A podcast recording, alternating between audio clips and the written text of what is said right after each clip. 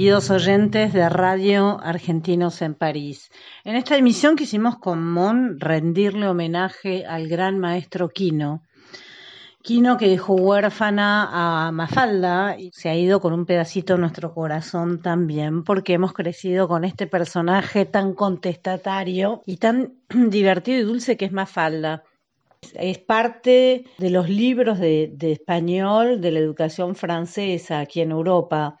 Así que este personaje es conocido y apreciado internacionalmente. Quino, um, que en realidad su nombre se llamaba Joaquín Salvador Lavado Tejón, nació en la, era un mendocino, que nace el 17 de agosto de 1932. Uh, lo llaman Quino porque su tío, que era pintor, Uh, se llamaba también Joaquín Tejón. Entonces, como para diferenciarlos, los, lo apodaron Quino, la familia. Este famoso tío, Joaquín, era pintor y, diseñador gráfico y es el que le pasó todo el amor del arte, de dibujar. Mis padres llamaron a, a mi tío Joaquín para que nos entretuviera a, a mis hermanos y a mí, este, porque ellos iban al cine. Y bueno, y esa noche el tío Joaquín, no había televisión en esa época para entretenernos, sacó lápiz y papel y se puso a dibujar. Y a mí se me abrió un mundo que nunca había soñado, ¿no? De, un lapicito sale lo que se te dé la gana. Quino en algún momento, cuando ya fue adolescente, se fue para estudiar Bellas Artes para Buenos Aires, pero finalmente abandonó.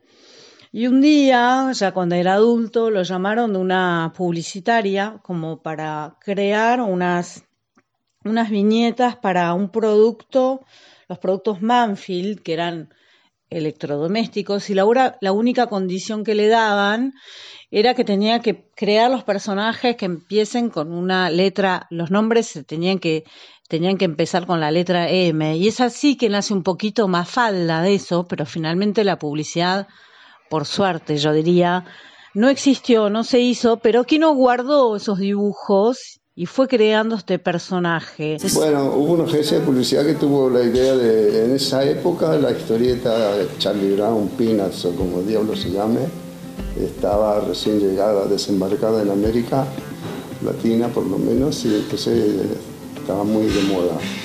Entonces en la agencia de publicidad se le ocurrió hacer una tira parecida para publicitar electrodomésticos. Pero no que dijeran qué buenos son los electrodomésticos sino que una familia, ¿no? Que fuera divertido leerla, qué sé yo, y regalársela a los diarios. Los diarios dijeron, esto es publicidad, no tiene que pagar como cualquier publicidad, y entonces no se hizo nunca nada. Así que yo me quedé con 10 o 12 tiras de esta familia, hasta que dos años después un amigo que era secretario de redacción de una revista de, de política, cultura y decir, actualidad, me dijo si tenía algo distinto de las páginas de humor que yo publicaba toda la semana. Y le mostré eso y le gustó y lo empezó a publicar sin decirme nada. Entonces el movimiento de, feminista era muy fuerte también en esa época. Entonces, bueno, me pareció mejor una nena que un nene. La Mafalda salió así. Y se acabó. No por mí, sino porque estaba el Che Guevara haciendo la guerrilla en América Latina, la guerra de Vietnam, Juan 23, este, las mujeres ahí protestando por todo. Este, y entonces salió así porque la época era así. Lo que pasa es que yo soy de una familia muy politizada, ¿no? Eran, mis padres eran republicanos españoles, este, mi abuela era comunista y se armaban unas discusiones. O sea que yo desde chiquito me crié escuchando discusiones políticas. Además, bueno, este era la época la época de la Guerra Civil Española, que yo tenía cuatro años, o sea que ese tema se hablaba mucho en mi casa. Se acaba la Guerra Civil Española, empieza la Segunda Guerra Mundial. Yo ya empezaba a ir al cine solo, pues, entonces a los ocho años uno podía salir por la calle, irse al centro y no te pasaba nada. Pasaba un auto cada media hora. Este, entonces de chico he sido muy politizado, porque las películas de guerra, durante la guerra, los discursos, ibas a ver los noticieros del cine y aparecía Hitler, Mussolini, Churchill, todos. Este. y además uno aprendía mucha geografía, porque como en los diarios en la primera página salía qué ciudades habían caído en manos de uno o de otro. Hasta el día de hoy me acuerdo de cosas así de Catanzaro, por ejemplo, cuando tomaron, los aliados retomaron Catanzaro. El 29 de septiembre de 1964 es la primera publicación que se hace de Mafalda en Argentina y luego ya enseguida se publica en España, en Italia, así que empieza, empieza su fama que fue eh, casi instantánea, todo el mundo la adoptó con su manera de ser. Para mí es un dibujito, eso es cierto, hay gente que se enoja, hagamos un dibujito, a mí me acompañó durante tanto tiempo que sí. para mí es un dibujito. Mucho menos me imaginé que 50 años después esto iba a seguir así. No, no, yo no esperaba nada. Yo empecé a publicar este personaje eh, sin pensar muy bien cómo era el personaje. Este, eh, no lo trabajé lo suficiente antes de empezar a publicarlo, pero entonces me planteé cómo podía ser un personaje al que yo tenía que darle continuidad. Entonces me pareció que esto de que fuera a preguntarle a sus padres eh, preguntas que nadie tiene respuesta, como por qué hay guerra, gente pobre, se destruye el planeta, esas preguntas que nadie sabe contestar, que era un buen camino para interesar a la gente en el personaje. ¿Para qué sirve el humor? Es una gran pregunta. Sirve para poner en evidencia las cosas absurdas que hacemos los seres humanos se han hecho libros, ha recopilado libros y hasta se creó como una miniserie de eh, dibujos animados. Bueno, se produjeron con la televisión española, unos 104 episodios de Mafalda. Y después dejó de dibujarla, ¿no? Y bueno, porque luego del golpe de Chile, este, la situación latinoamericana se puso muy sangrienta y muy... O sea, una chica eh, no, no podía dejar de hablar de lo que estaba pasando. Y si yo hablaba de lo que estaba pasando, me tenía que ir de la Argentina, como me ocurrió dos meses después. Pero no me dejaban, o me pegaban un tiro, o cuatro, o qué sé yo. Este. Y bueno, estos dibujos animados quedaron y fueron premiados por Europa, por tuvo los premios muy importantes españoles, como el Premio Príncipe de Asturias de Comunicación y Humanidades, y también ha inaugurado Mafalda la Feria Internacional del Libro Buenos Aires varias veces. Lo que digo siempre, salió así porque la época era así. Este, porque era una época irrepetible, no, no, no tenemos, quedan algunos Beatles, quedan dos Beatles, eh, pero no queda, el Che Guevara no está más, Juan 23 no está más, este, hay muchas cosas que no están más. Entonces volver a, cuando me preguntan por qué no se vuelve a hacer más fácil, porque no, porque no, porque sería falso completamente. Yo creo porque los intereses económicos han, han venido a suplantar a, los intereses políticos o a, ideología. Hoy no hay ideología, ¿no? Eso es rarísimo para una generación como la mía, ¿no? Que nos tocó el mayo del 68 y la imaginación al poder y todo eso que fue tan hermoso y que luego quedó en la nada. Y al principio de esta nueva era empecé a hacer algunas cosas tomándole el pelo a toda esta tecnología, este, usando los términos, casi todos en lengua inglesa, claro, este, y que la gente los dice sin saber muchas veces qué quiere decir.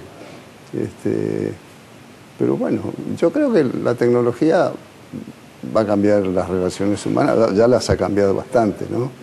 Este, pero con una desventaja un poco curiosa y es que la gente está muy comunicada con miles de personas y no tiene amigos con quien conversar. Eso, es muy curioso. Hasta que los chicos vean que en mis páginas no hay esta tecnología actual, dejarán de identificarse con ella. Los dibujantes hoy tenemos problemas, por ejemplo, ¿cómo se dibuja hoy un millonario? En una época era fácil, ¿no? En los años 30 los dibujantes elegían un señor con un abdomen muy prominente, una van, una, leontina de oro, una cadena de oro. Pero hay un millonario, eh, anda en blue jean, es flaco y es un tipo como cualquiera. ¿Cómo se hace? Una caja fuerte hoy no tiene aquellas manijas que tienen, sacan los pitones, esto. Se pasa una tarjeta y se abre con eso, qué sé yo. La tecnología ha traído una gran confusión para nosotros los dibujantes, nos ha complicado el trabajo. Mafalda es un caso, yo creo, único, ¿no? Porque eh, pudo en un personaje eh, hablar de, un universo este, que trasciende más allá. La verdad que Mafalda eh, fue algo distinto que pudo hablar, siendo una nena, podía hablar de política, podía hablar de los derechos humanos. Kino tuvo, la, me parece, la virtud con Mafalda que supo crear un universo al lado que no la, no la eclipsó. Cada cual tenía su personalidad, pero Mafalda es Mafalda. Eh, sí, a mí me impresiona gente que me conoce y se pone a llorar. No importa si son hombres, mujeres. Este, eso me impresiona mucho.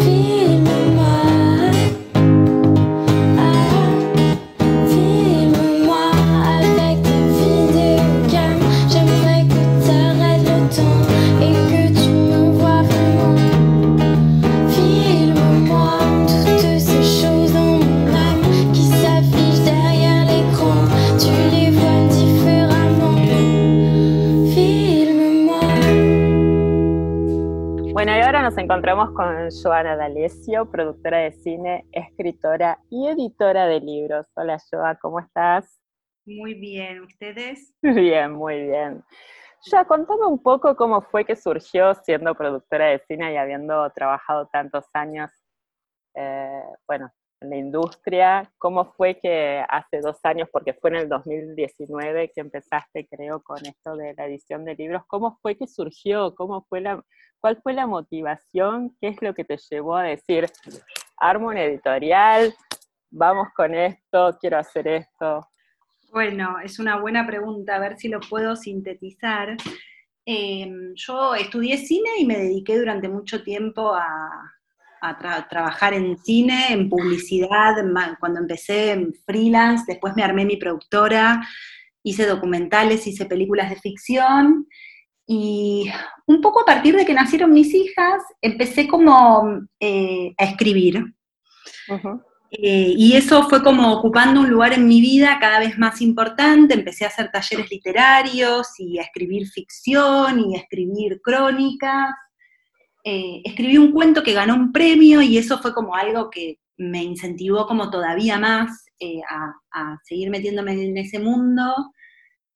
bueno, empecé a leer muchísimo, cosa que había hecho más de joven y después la vida, el trabajo, las hijas me habían como alejado un poco de los libros. Eh, y en algún momento sentí que eso era algo como muy importante en mi vida, no sé, los libros, leer, escribir, y que quería como que tuviera más entidad todavía, y que, bueno, y que escribir era como difícil vivir de escribir, digamos, ¿no? Sí. Eh, y se me ocurrió la idea de armar un editorial, porque siempre, bueno, yo tengo la productora desde que soy joven, siempre tuve como eh, algo no sé, la palabra emprendedor no es una palabra linda, pero por ahí lo que significa sí, ¿no?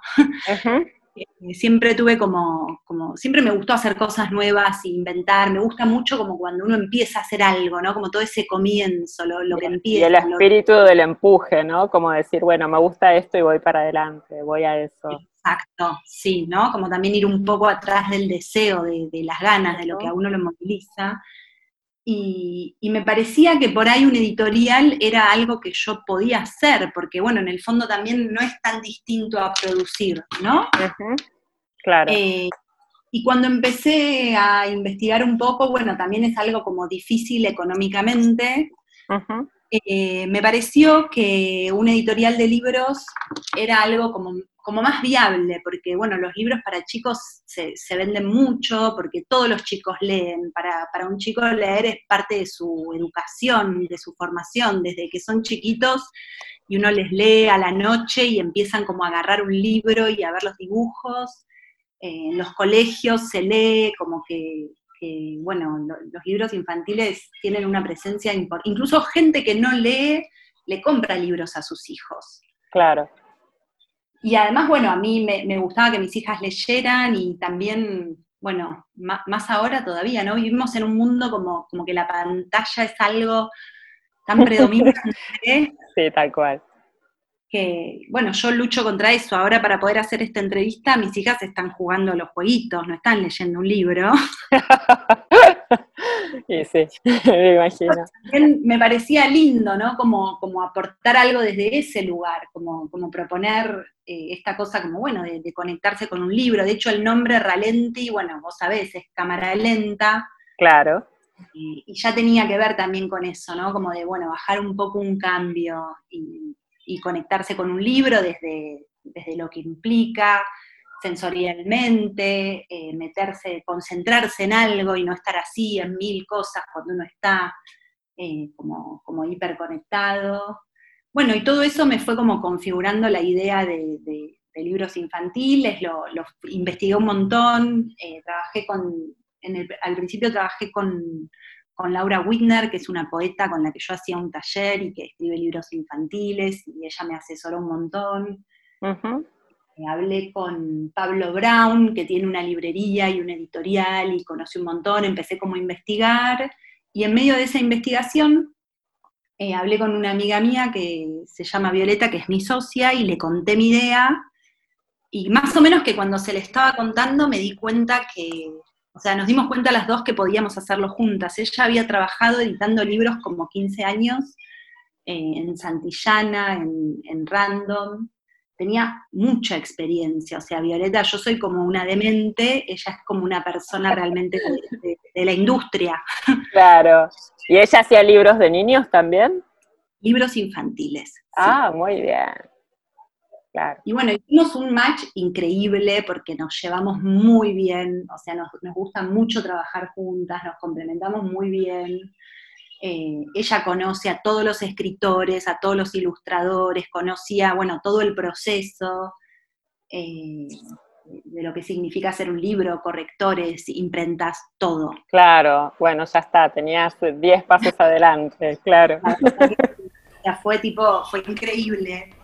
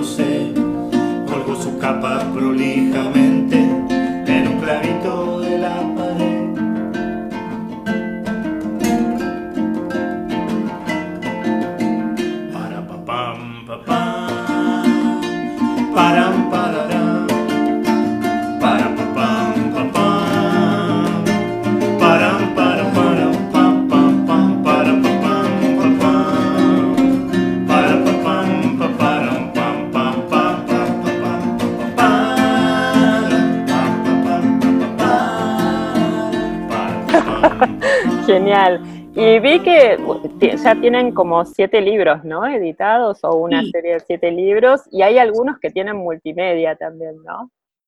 Hay un libro, por ejemplo, El rap de los gatos, que en realidad, o sea, es una canción primero de Pedro Magal, que es un escritor que también devino como músico, tiene eh, una banda que se llama Pensé que era viernes, con Rafa Sí. y, y como nosotros tenemos una colección de, poesía, un día, no sé, escuchando esa canción, Viole es amiga de Pedro y había ido a, los recitales, y bueno, aparte, el, logo de Ralenti es un gato. sí, tal cual. Yo tengo tres gatos, Violeta tiene dos, o sea, tenemos como un recontra issue con los gatos. Claro. la canción se llamaba El rap del gato y de repente fue como si las dos dijimos, esto es un libro. Claro. Y, bueno, Pedro se, copó, hicimos todo un laburo de, de, pensar también un guion para las ilustraciones, porque bueno, si vos ves el libro, y esto igual es algo que trabajamos mucho en Ralenti, las ilustraciones no, no son exactamente lo que dice el texto, ¿no? Siempre nos gusta eh, que haya una narración visual que suma o que agrega o que, le da sentido. O sea, ese libro sin esas ilustraciones contaría otra historia, ¿no? Claro. Em, y bueno, y surgió la idea después de hacer un video con las ilustraciones y con la canción que Pedro y, Rafa grabaron un tema especialmente para... Ah, muy bueno, qué alucinante, qué bueno. Sí, qué divino. Y entonces el libro viene con el... Con el CD, con el DVD, digamos. No, con un código QR Ah, muy bien. Claro, ya estamos. Claro, yo ya estoy en otro tipo, claro, me quedé hace 15 años. claro, perdón, perdón, yo estoy hace no, no, 20 yo años atrás. eh. Yo soy re analógica y código QR, tipo, ¿qué? ¿Cómo se hace esto? ¿Qué es el QR? Algunos padres me odian porque los chicos se fanatizan y lo ponen insistentemente. Claro, 50 veces por día. Sí, sí, es tipo, basta. Escúchame, y hay una serie que se llama La Super 8. Contame un poco de qué va. ¿Cómo es que surgió La Super 8? Es muy bueno. Un verano de películas es muy bueno. Es divino, la verdad que sí. Te digo, la Super 8, creo que estuvo la idea antes de la Super 8 de, todo. O sea, estaba antes de la Ralenti cuando empezamos a armar el proyecto, que estábamos trabajando con Viole y Laura nos estaba asesorando, eh, yo les conté a ellas dos que les había preguntado a mis hijas de qué les gustaría leer un libro, qué temas les interesan. Porque otra cosa que a mí me pasaba en relación a la fundación de la editorial era que no me era tan fácil encontrar libros para mis hijas, por la edad que tenían, estaban como en una edad donde ya el libro álbum, que es como el libro, viste, que tiene como mucha ilustración y poco texto, como, si fuera, viste, de bebés. Claro. Y, a su vez leer una novela les resultaba medio inencarable, ¿no? Como un texto enorme. Claro.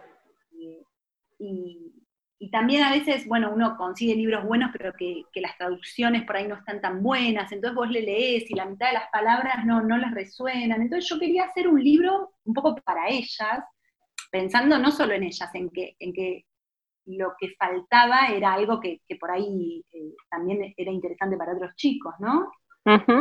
Y, y Sofi me dijo, un libro donde hay unas chicas que tienen una aventura. Sofi es una de mis hijas. Sí. Eh, chicas, chicas, me dijo, donde hay chicas que tienen una aventura. Y bueno, con esa, con esa idea simple, eh, tirándola en la mesa, Laura dijo la Super 8, porque bueno, está todo el tema del cine también. En, sí, claro. Y bueno, surgió la idea que eran ocho amigas, como ocho era un montón de personajes. Rápidamente a la escritora, Melina Pogolersky, que, que se sumó, dijo, bueno, una puede ser un perro. Está buenísimo. Y bueno, ahí, y ahí ya empezamos a trabajar con Melina, eh, descubrimos las ilustraciones de Carolina Romano, que es una de las dos ilustradoras, la otra es Sabina Schurman. Caro tenía unas ilustraciones, ella vive en Córdoba. Muy hermosas, como de un camping donde había unas casas rodantes. Y a partir de eso surgió la idea de que, de que eran un grupo de padres, en realidad que iban a, que son amigos, que van a pasar unas vacaciones a un camping, y que las hijas, bueno, quedan ahí, viste que es una típica situación que todos hemos vivido, que te enchufan. Ajá, claro, tal cual. Vos tipo, jugás con la hija de Pirulito, viste, y no es tu amiga a priori, bueno, y el, primer libro trata un poco de cómo ese grupo de chicas, al principio mm, desconfiadas, extrañas, qué sé yo, van formando, se, se arma un grupito de amigas. Eh, y bueno, tiene algo como de misterio y de aventura, que eso también nos parecía que era. Sí, está buenísimo. Y tiene muchas ilustraciones, por eso, por esto que te decía también de, bueno, no, libro álbum, pero tampoco una novela que es puro texto. Claro. Nosotras queríamos que fuera una novela ilustrada, muy ilustrada. Claro. Y, tiene las ilustraciones de Caro Romano, que son como cuadros, y después eh, tiene como, Sabina hizo un montón de cómics. Ah, Hay libros que se, que se cuentan en cómics. Ay, qué bueno. Eh, me encanta que se llame la Super 8. La verdad es que cuando lo vi dije, ay, es muy flashero. y de hecho, las chicas encuentran una cámara Super 8, hay todo un tema que tiene que, aparte de que son ocho chicas, obviamente hay una historia con una cámara Super 8 y en la segunda parte del libro que acabamos de sacar van a filmar una película de zombies. ¡Qué bueno! Muy genias. La verdad que sí, se pasan estas pibas. Se pasan estas pibas. Je suis arrivée au sommet.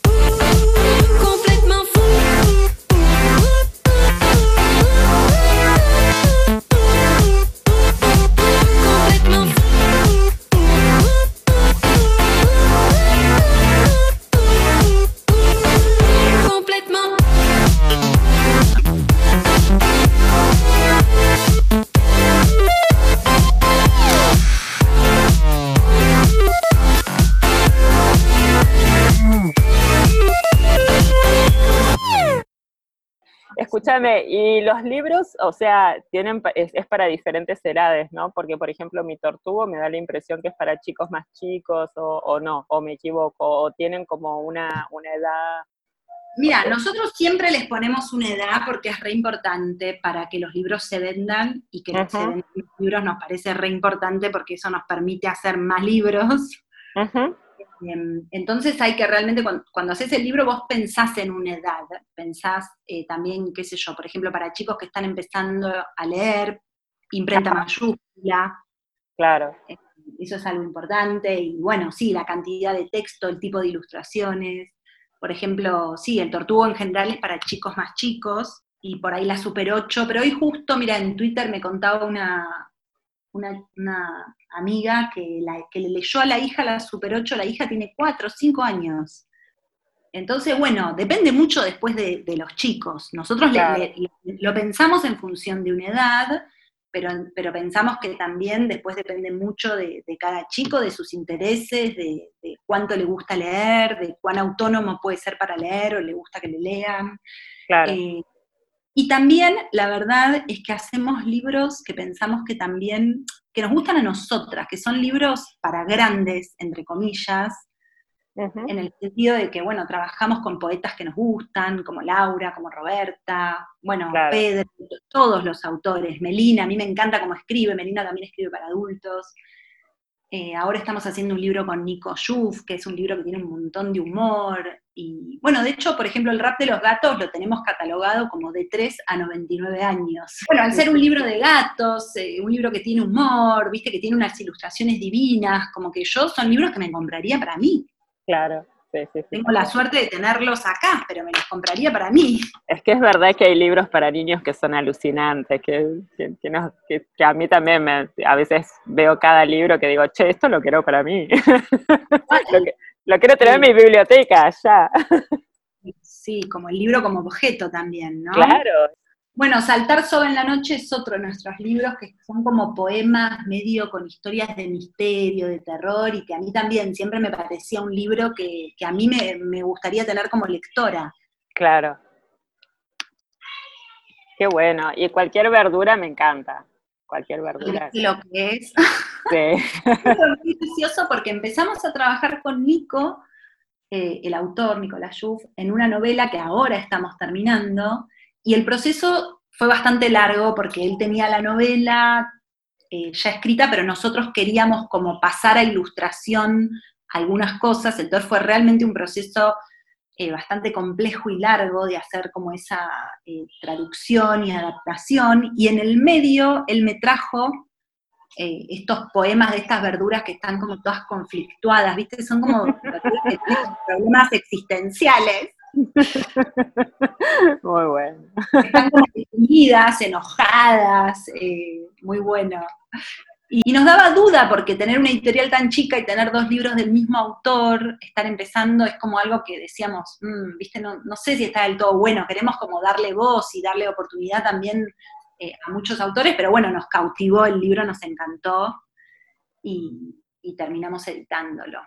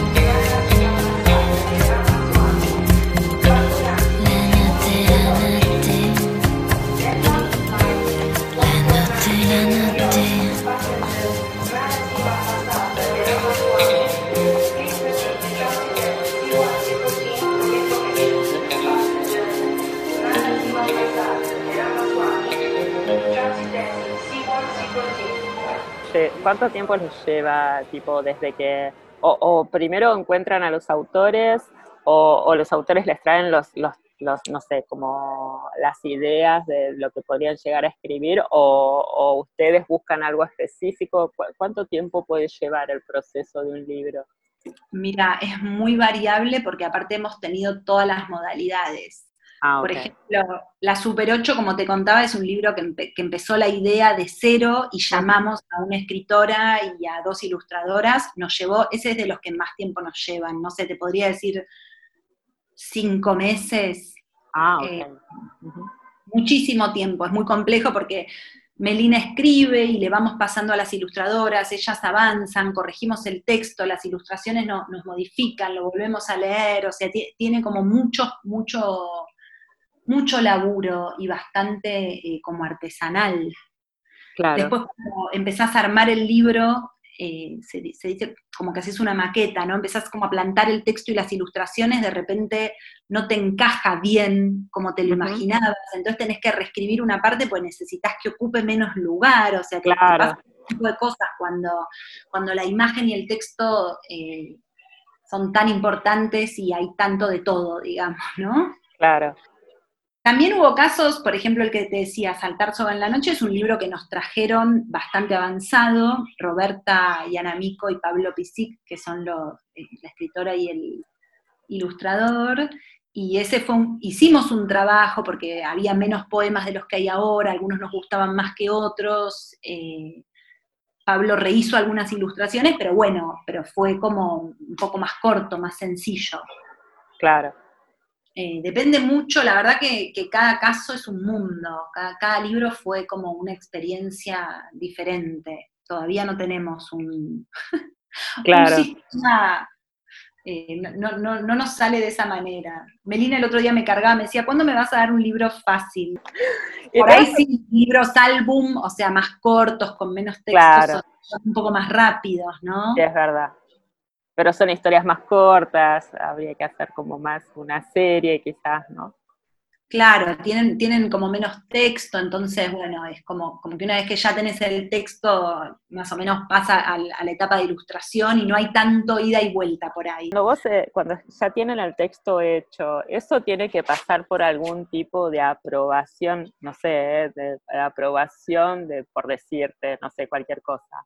Eh, el, eh, no sé, el Ministerio de Educación o alguna cosa así, tiene que ser aprobado por alguien o ustedes ya eh, se lanzan por Ah, por ustedes mismas, ok. Sí, no, no hay ninguna aprobación. Obviamente tenemos en cuenta como criterios eh, de, todo orden, ¿no? Puede ser que haya, el otro día discutíamos por una palabra que había en un libro que a mí me parecía que no, que no correspondía del todo para chicos y tuve como ahí una discusión con eh, escritor y me decía, bueno, tenemos distintas maneras de ver la literatura, ¿viste? Teníamos como una especie de puja eh, sobre, bueno, si es adecuado o no determinado lenguaje para un chico, pero bueno, son decisiones que tomamos nosotras. No, no hay una. No, no, existe un ente, por suerte, que tenga que aprobarnos. bueno, menos mal. Bueno, me alegro muchísimo. ¿Para cuándo Ralenti en Francia? A ver. Nos encantaría, la verdad que estamos esperando tener una cantidad de libros como para pensar en, movernos más hacia afuera, porque para eso necesitamos como una cierta estructura, tal vez tener alguien que nos represente. Eh, bueno, hay todos los años una feria re importante en Bolonia de, libros infantiles, que es como la más importante, eh, que este año se canceló porque es, no, sé, en marzo, abril, no, me acuerdo ahora en qué fecha es, pero fue ahí como cuando se desató toda la pandemia. En pleno COVID, claro y obvio que soñamos con que el mundo vuelva a ser como antes y podamos viajar a Bolonia y nuestros libros lleguen a todos lados. Ahora justo nos escribió una persona que vive en Nueva York y que está empezando como a buscar libros de afuera, o sea, de a poquito, de a poquito vamos a tratar de, ir a, a otros mercados, pero bueno, bueno, entonces esperamos con entusiasmo poder ver Ralenti aquí en Francia. bueno, Joa, muchas gracias. Bueno, gracias a ustedes, re lindo conversar, me encanta. Y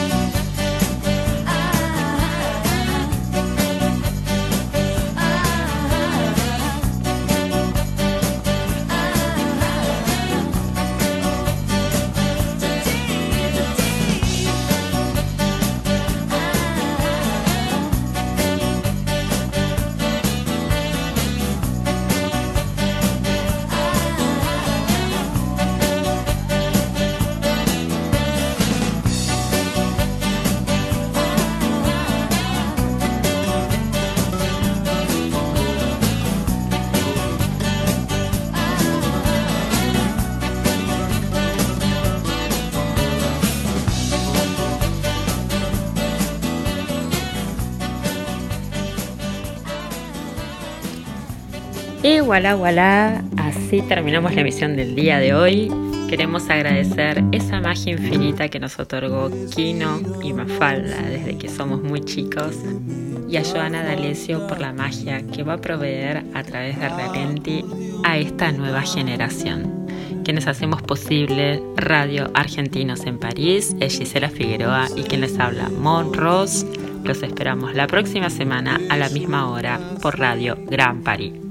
No sé si estoy llegando, ya me fui adivinándome desde otro lugar, del otro lado del mar y del mismo rincón. Llega una brisa desde donde yo